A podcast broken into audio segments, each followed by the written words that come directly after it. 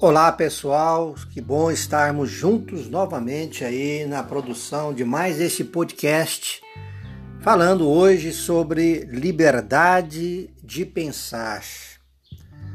Apelo fraternal aos irmãos de ideal, de ideal espírita, o que se faz evidente no assunto, na pauta de assunto que nós iremos abordar nesse momento, através desse podcast iluminado para todos nós. Muito bem, falando sobre a liberdade de pensar, nós vamos, caríssimos irmãos, pelo pensamento podemos criar ou destruir. Sabemos disso. Por isso, então, Jesus nos recomendou vigiar e orar. Está lá em Marcos 14, 38, não é? Antes de falar e agir. Ou seja, orar e vigiar, ou vigiar e orar, né? Antes de falar e agir. Nem sempre assim nós o fazemos. Tudo o que pensamos, mais cedo ou mais tarde, influenciará nossas vidas e a dos outros para o bem ou para o mal. Se insistirmos nisso e trabalharmos para a sua realização, é claro.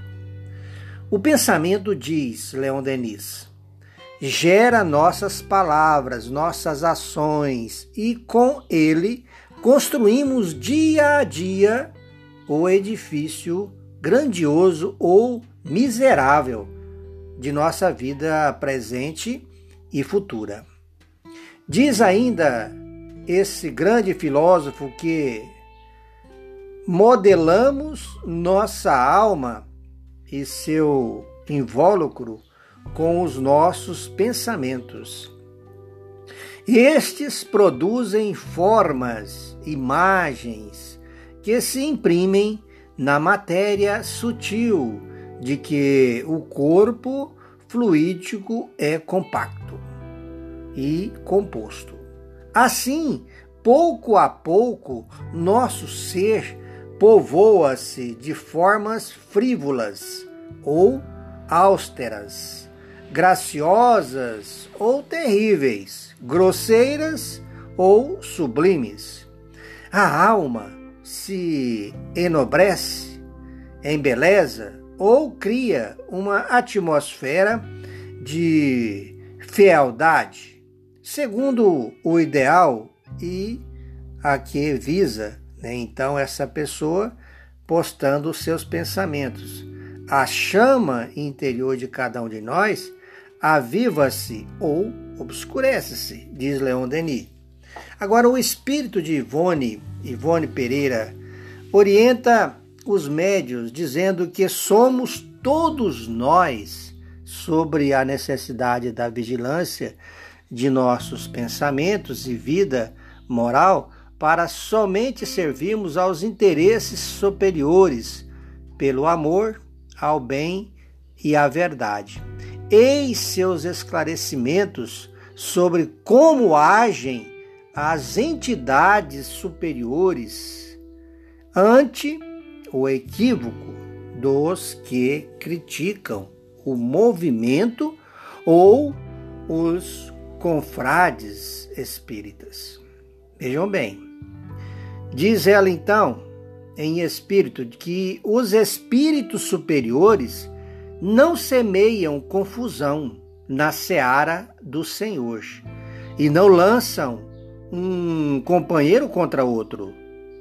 As entidades nobres são cristãs, são cristãs e seguem com fidelidade a doutrina de Jesus.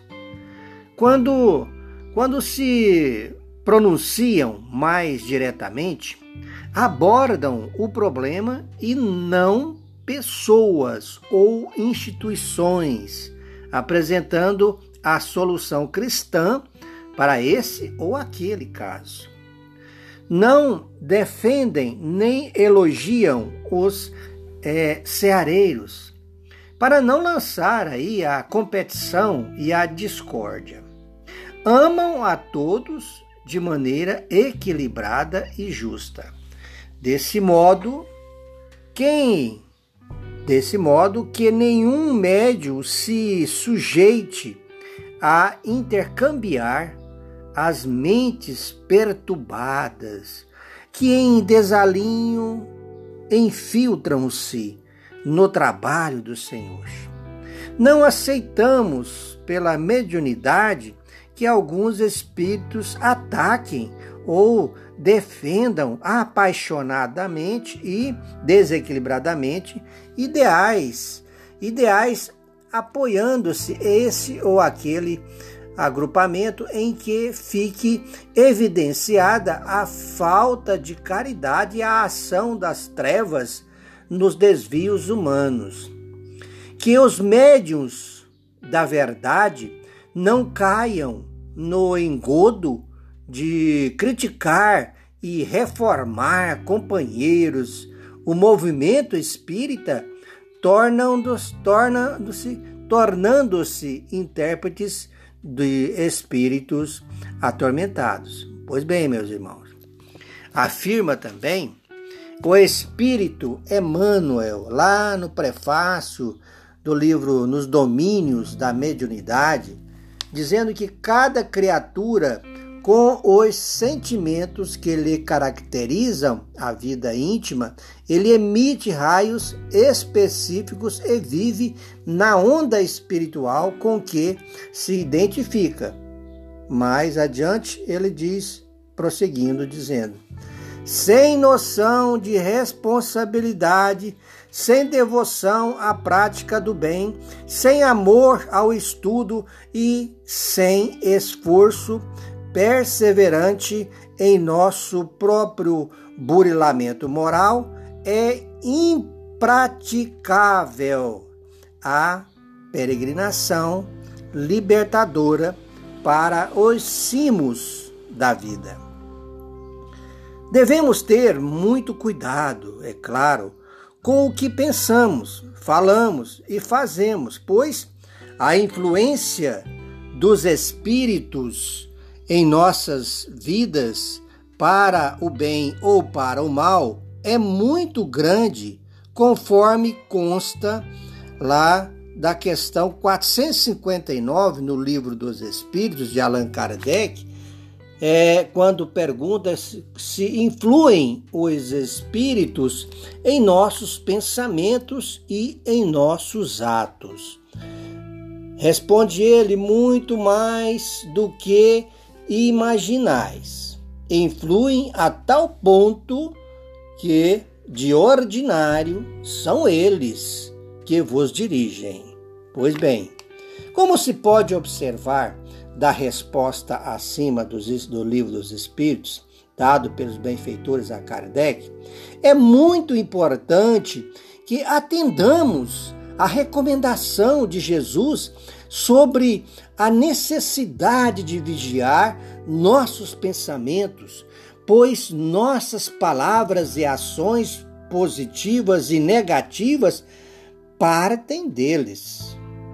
De que modo, então, podemos nos é, imunizar contra a influência dos maus e conquistar a assistência permanente dos bons espíritos? A resposta está na questão 469, 469, lá do livro dos, no livro acima citado, no livro dos Espíritos, quando a pergunta de Kardec sobre o meio de neutralizar a influência dos maus espíritos esclarece é, os reveladores, ou no caso, os benfeitores, dizendo que praticando o bem e pondo em Deus toda a vossa confiança, repelireis assim a influência dos espíritos inferiores e aniquilareis o império que desejem ter sobre vós. Guardai-vos, ainda ele diz, os benfeitores, guardai-vos de atender às sugestões dos espíritos que vos suscitam maus pensamentos, que sopram a discórdia entre vós outros e que vos insuflam as paixões más. Desconfiai, especialmente, dos que vos exaltam o orgulho, pois que esses vos assaltam pelo lado fraco. Essa a razão porque Jesus, na oração dominical, vos ensinou a dizer: Senhor, não nos deixeis cair em tentação, mas livrai-nos do mal. Pois bem, queridos irmãos que nos ouvem nesse instante, segundo Leão Denis, a, as vibrações de nossos pensamentos, de nossas palavras, renovando-se em sentido uniforme, expulsam de nosso invólucro os elementos que não podem vibrar em harmonia com elas. Atraem elementos similares que acentuam as tendências do ser. Pouco adiante, pouco adiante, ele então continua dizendo: Pensamos raras vezes por nós mesmos. Refletimos os mil pensamentos incoerentes do meio em que vivemos.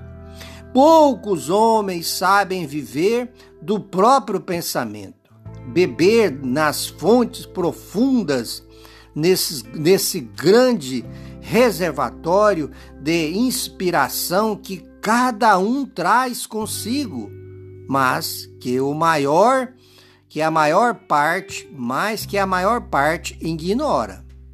Por isso, criam um invólucro povoado das mais de, das mais é, formas, das mais diversas formas, e então seu espírito é como uma habitação fraca a todos os que passam. Os raios do bem e as sombras do mal lá se confundem num caos perfeito.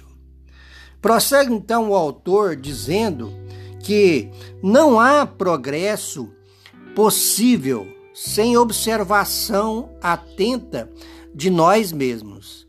É necessário vigiar todos os nossos atos impulsivos para chegarmos a saber em que sentido devemos dirigir nossos esforços para nos aperfeiçoarmos. Assim, desse modo, precisamos disciplinar as impressões, as emoções, exercitando-nos em dominá-las, em utilizá-las, em utilizá-las como agentes de nosso aperfeiçoamento moral. Aprender principalmente a esquecer, a fazer o sacrifício do eu, a desprender-nos de todo o sentimento de egoísmo. A verdadeira felicidade neste mundo está na proporção do esquecimento próprio. Vamos, portanto, meus irmãos em Jesus, exercitar a tolerância, a benevolência para com todos. Evitemos melindres, competições, entre nós e não ser aquelas em que, sem pretendermos parecer, sem melhores que ser melhores que o nosso próximo, mas com o espírito genuinamente cristão, nos esforcemos na prática, na prática real e maior do bem possível exercitando a humildade, a abnegação e, a devo e o devotamento ao semelhante. Guardemos a nossa língua na água da paz, como foi recomendado a Chico Xavier, e procuremos imitar o Cristo de Deus, que, cingindo-se com uma toalha, lavou os pés de seus apóstolos, num exemplo simbólico de extrema humildade e de amor incondicional a toda a humanidade. Ainda que entre as lavadas é, estivesse aquele que sairia dali para traí-lo. Lá nós vamos encontrar esses relatos, lá em João, capítulo 13, versos 4 a 30, né? Enfim, aprendamos a suportar com paciência e serenidade qualquer procedimento de nosso próximo para conosco. Procuremos ser tolerantes com os outros e severos para com nossos próprios erros, corrigindo-nos incessantemente, pois a felicidade não está no exterior. Como esclarece Jesus, o reino de Deus está dentro de vós. Lá em Lucas 17, 21 está escrito isso. Cabe então, cabe-nos cultivá-lo com base nos bons pensamentos, de onde provém, é claro, as palavras e atos. Queridos irmãos, paramos por aqui com essas reflexões em mais esse podcast de luz. Que a paz do Cristo de Deus ilumine e favoreça-nos estarmos juntos mais uma vez numa próxima oportunidade, de acordo com a permissão do alto. Fiquem com Deus.